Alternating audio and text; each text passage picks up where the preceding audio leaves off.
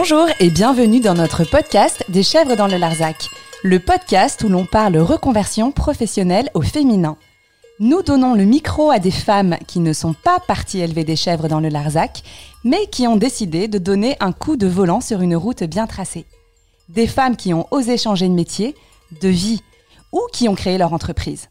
Quel a été leur déclic? Comment ont-elles trouvé leur Larzac? Elles nous racontent tout ici. Peut-être connaissez-vous déjà notre compte Instagram ou notre blog Des chèvres dans le Larzac, tout attaché.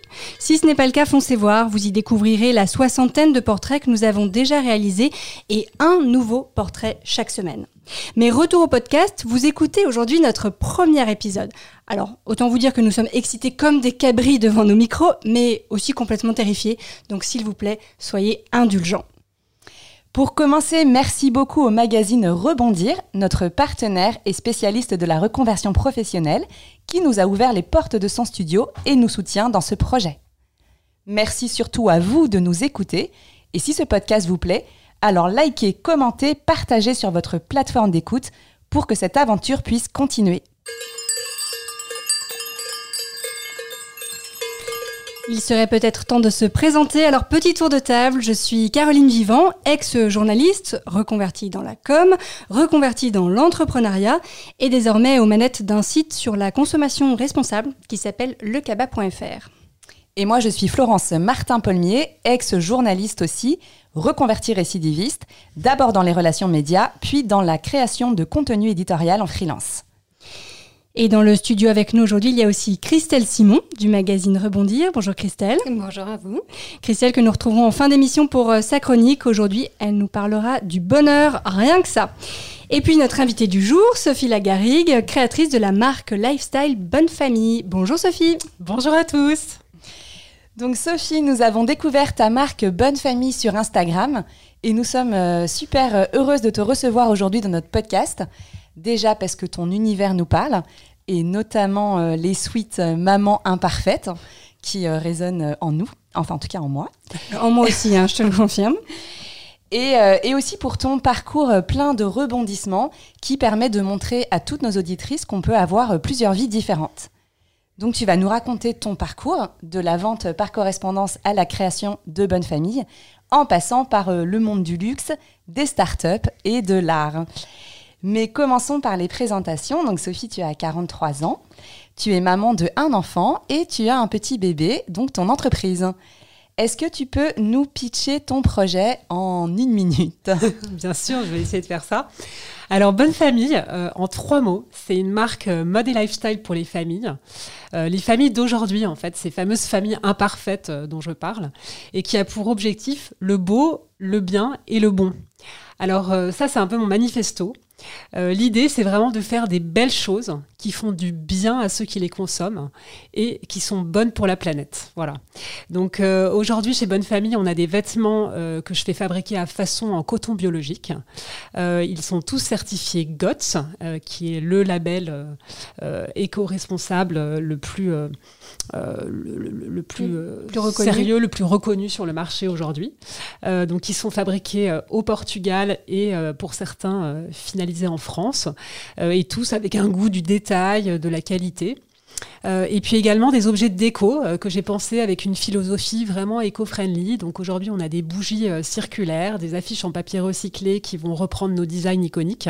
Et puis il y a plein d'autres nouveautés à venir parce que j'ai l'esprit un peu foisonnant et plein plein d'envie. voilà. D'ailleurs, on montrera les photos sur, nos, sur notre plateforme et sur Instagram où Sophie a un t-shirt Bonne Famille et un sac aussi. je suis venue brander jusqu'au bout des doigts. et tu as bien raison. Effectivement, en plus, tous ces produits sont à découvrir sur ton compte Instagram qu'on partagera aussi et qui est superbe, qui met tout ça en valeur. C'est voilà, ça donne toujours très très envie. Merci. Alors, on, reviendra un peu sur euh, Bonne Famille, mais euh, tu nous avais dit quand on a préparé cette émission que, que Bonne Famille, c'était pas complètement une reconversion, mais plutôt l'addition en fait de toutes tes expériences passées. Est-ce que tu peux, pour planter un peu le, décor pour ceux qui nous écoutent, nous donner les grandes lignes de, ta vie professionnelle? En gros, ton, ton CV Express. C'est vrai que moi, j'ai pas l'impression d'avoir fait une reconversion avec Bonne Famille parce que je, pense que Bonne Famille, c'est un peu la somme de mes expériences et de la somme de ce que j'ai vécu jusqu'à aujourd'hui. donc j'ai démarré en fait dans la cosmétique, dans un secteur pas très sexy qu'on appelait à l'époque la VPC, la vente par correspondance, qui s'est transformée en vente à distance.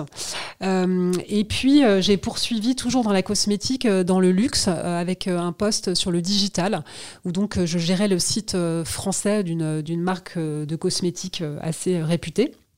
J'ai appris plein de choses dans ces deux expériences, à la fois, euh, je dirais, le goût du résultat, une approche où on, remet vraiment euh, sans cesse son ouvrage sur le métier euh, pour, pour le luxe. Et puis, le digital m'ayant vraiment énormément plu, je suis partie. C'était ma première expérience entrepreneuriale, donc peut-être première reconversion. et ça m'a permis justement de goûter à l'entrepreneuriat et de comprendre que j'avais un peu ça dans le sang. Euh, alors malheureusement, cette expérience, elle s'est pas euh, concrétisée euh, comme on le souhaitait avec mon associé. Donc, nouveau changement de, parcours. et là, je décide de suivre vraiment ma passion, qui, qui est l'une de mes passions, parce que j'en ai beaucoup, mais l'une de mes passions qui était l'art, et, de, et de, de, partir dans le marché de l'art et de découvrir cet univers complètement incroyable et complètement mystérieux avec ses collectionneurs, ses foires d'art internationales, ses musées.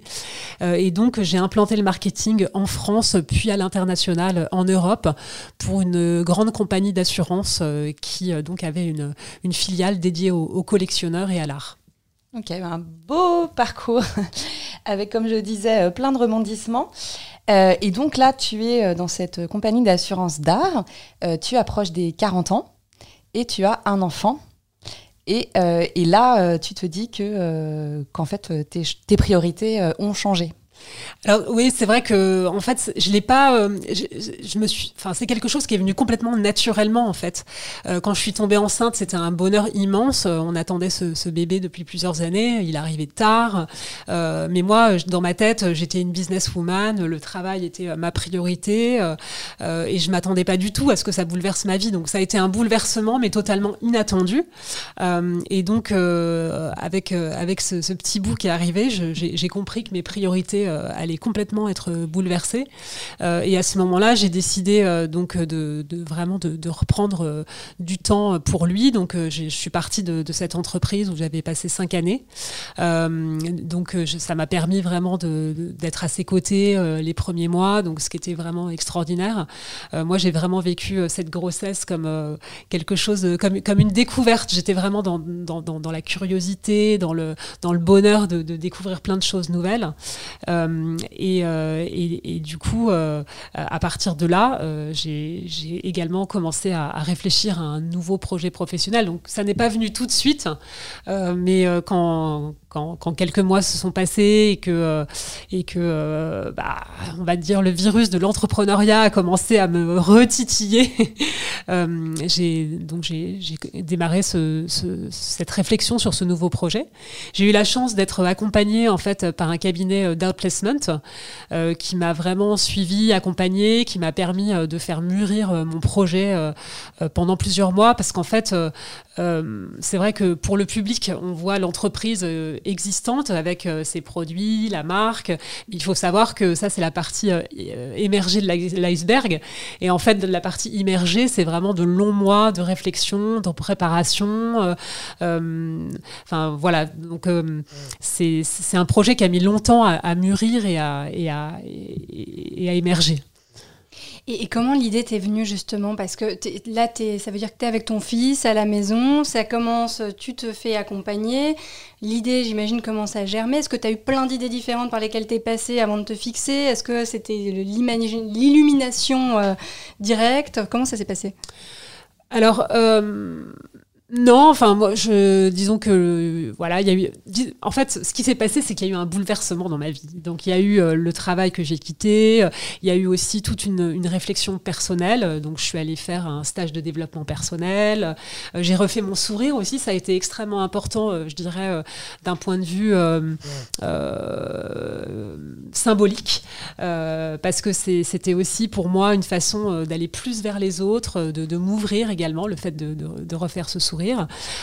Et, dans ce bouleversement, cette révolution, comme je l'ai appelé, les réflexions ont commencé à naître liées à ce que je vivais à ce moment-là. Donc ce que je vivais, c'était la famille. Moi, je me rendais compte que j'étais une jeune maman et qu'on me parlait de façon totalement stéréotypée. Je, je, vivais des choses dans ma vie quotidienne que je ne voyais pas du tout à travers les marques qui, qui, qui, me parlaient. et du coup, de là est née l'envie en fait de raconter des choses autour de la famille. C'est plus comme ça qu'est née la marque, plus que d'abord l'envie de créer une marque euh, de mode et de lifestyle. D'abord l'envie de raconter une histoire, euh, de partager en fait mon histoire et ce que je vivais au quotidien, parce que je me suis rendu compte en fait que beaucoup de mamans vivaient la même chose que moi, euh, et, de raconter ces vraies histoires de famille. Parce que du coup, donc toi, tu dis que tu te reconnaissais pas dans les familles, enfin l'image des familles qui est véhiculée par les marques enfants. Euh, et du coup, c'est quoi l'image de la famille que tu avais envie de, montrer et de raconter? Eh bien, moi, j'avais envie de raconter ce qui se passe vraiment chez nous, c'est-à-dire euh, bah, que ça crie partout, euh, que c'est c'est que c'est pas toujours que c'est pas toujours drôle, qu'on est toujours pressé, que les enfants ils se font des tâches, enfin toutes ces choses en fait qu'on montre pas forcément, voilà, ce qu'on vit au quotidien, cette fameuse imperfection. Et surtout, ce que j'avais envie, c'est de, de, partager avec les gens le fait que oui, c'est pas c'est pas totalement parfait, c'est voilà, c'est pas ce qu'on nous raconte euh, à l'extérieur, mais en même temps, c'est génial et on adore ça et c'est ce qui fait le sel de la vie en fait.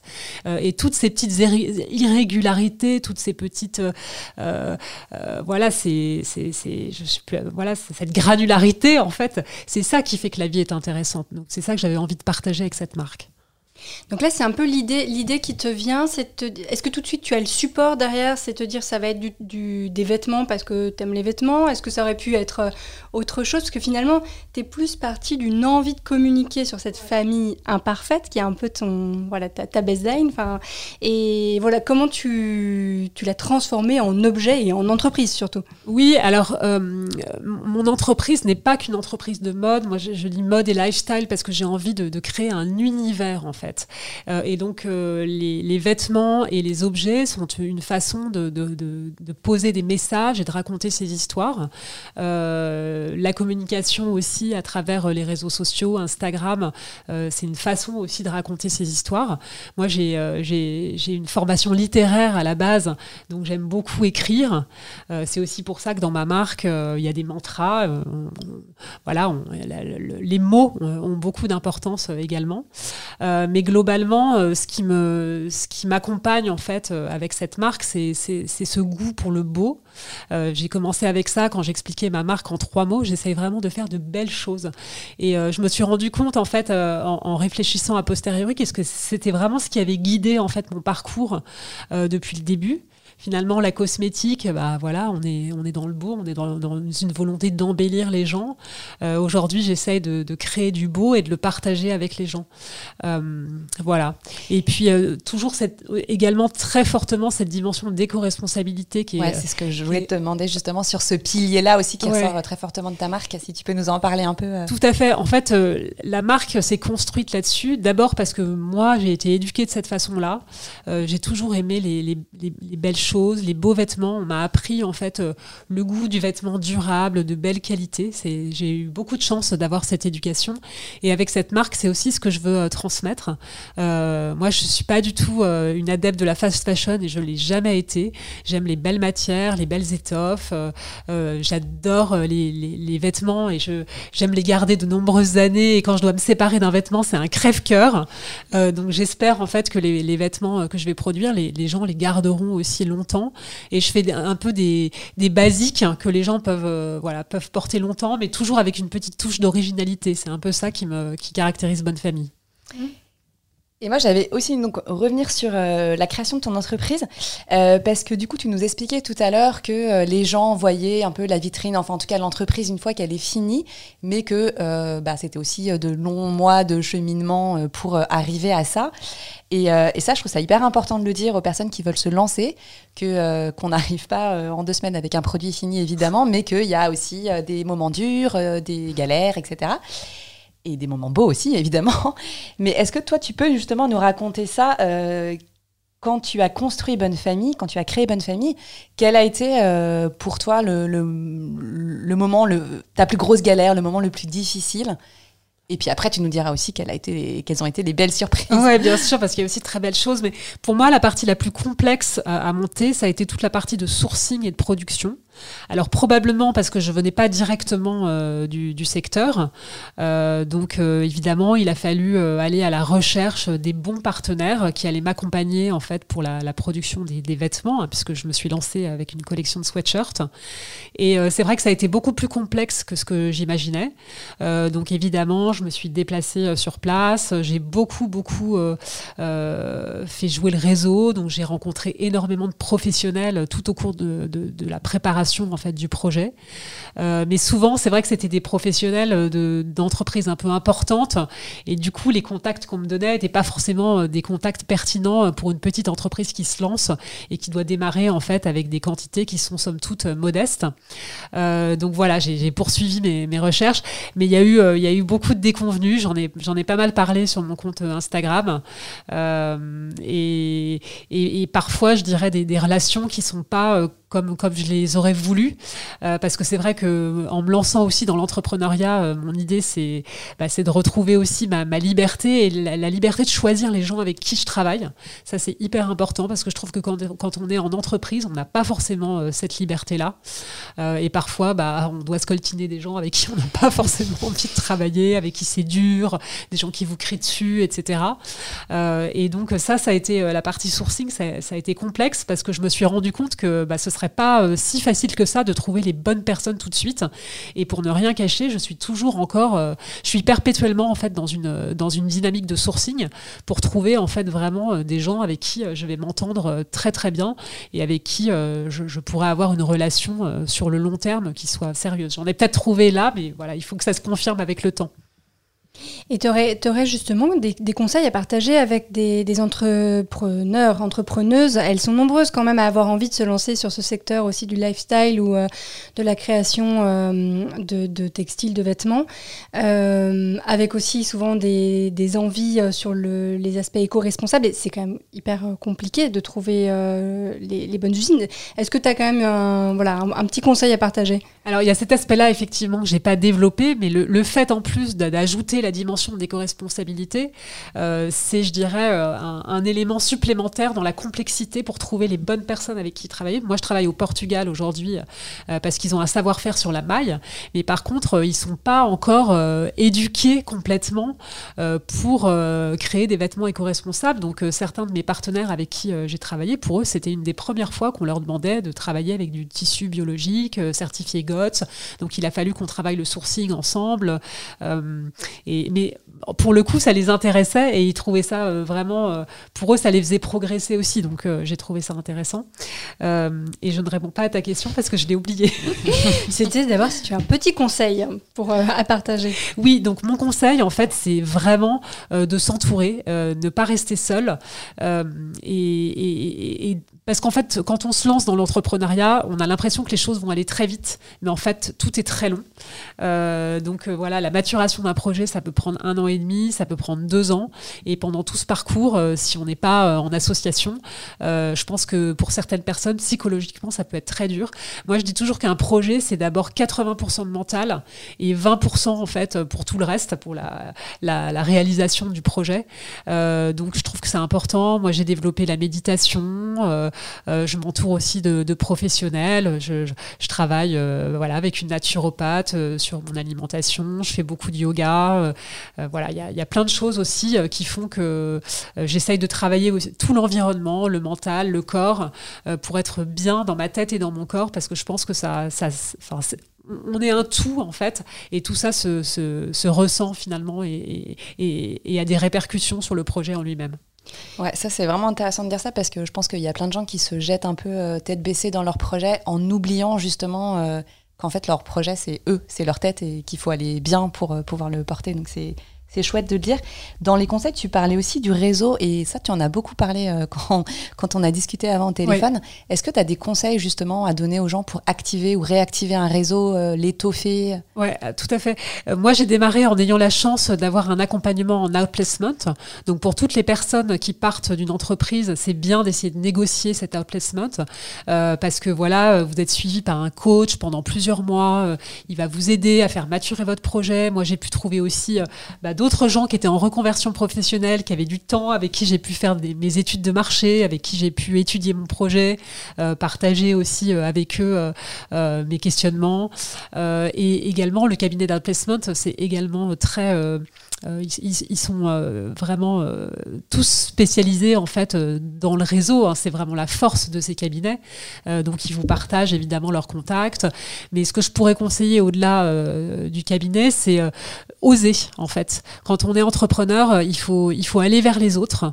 il faut pas du tout hésiter. reprendre son téléphone, contacter des gens qu'on a connus il y a 10 ans, 15 ans dans un ancien job.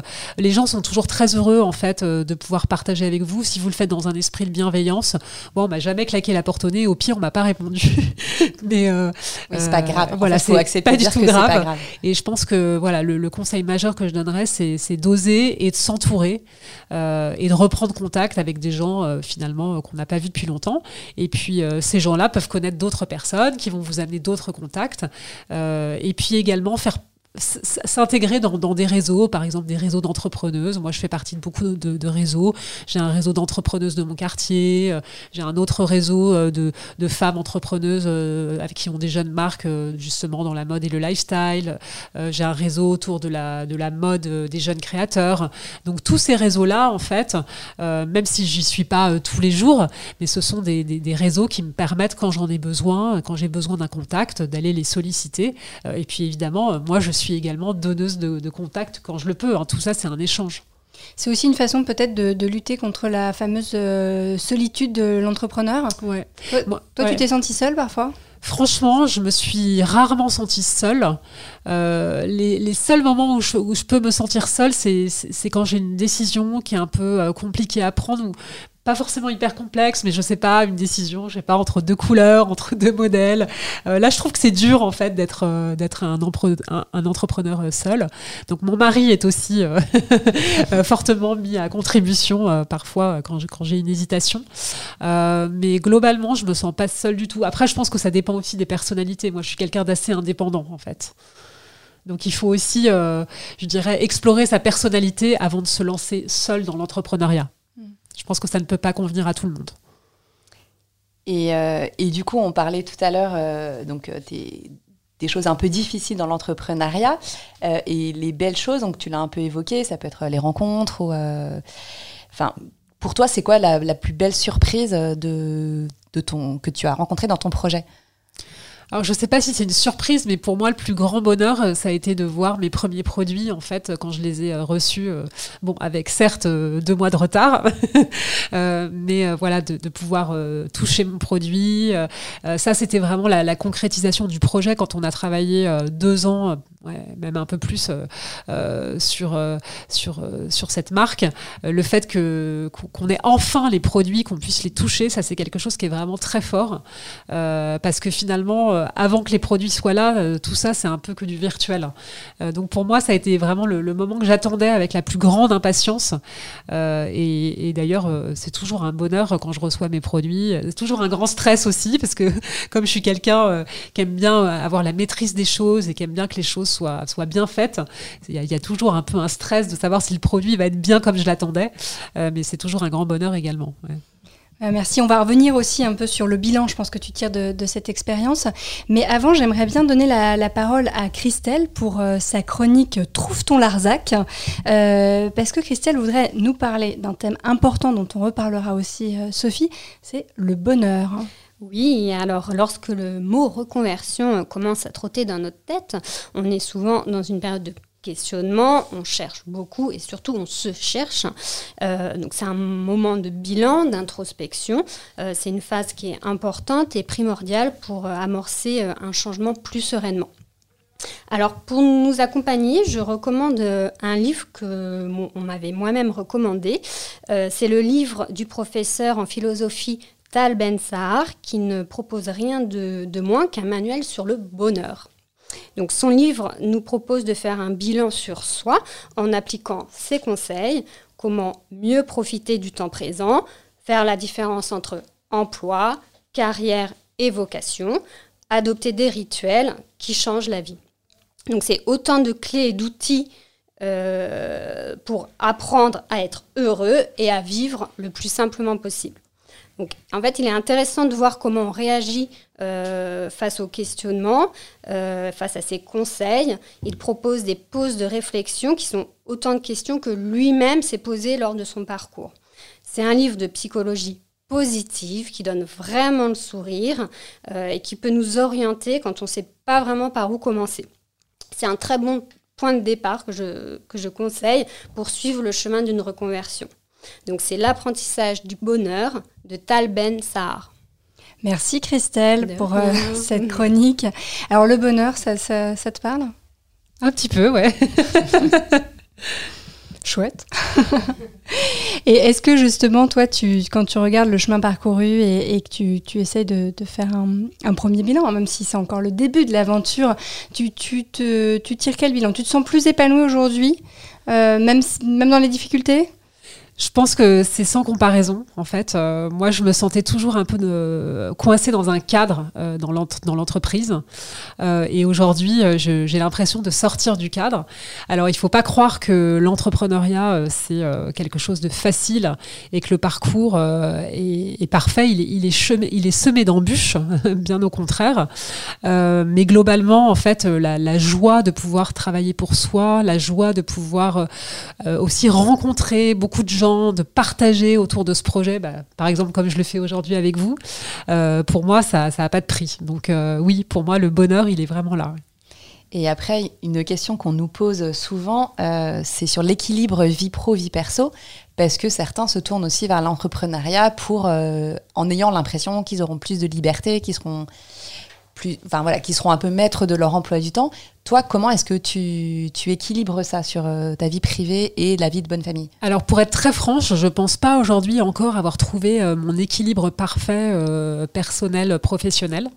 parce que bah, le lancement d'une entreprise, c'est énormément d'investissement et d'investissement d'abord personnel. Donc les deux premières années, j'avais échangé avec des entrepreneurs. Bah, voilà, c'est les, les, années les plus difficiles où il faut beaucoup donner de soi.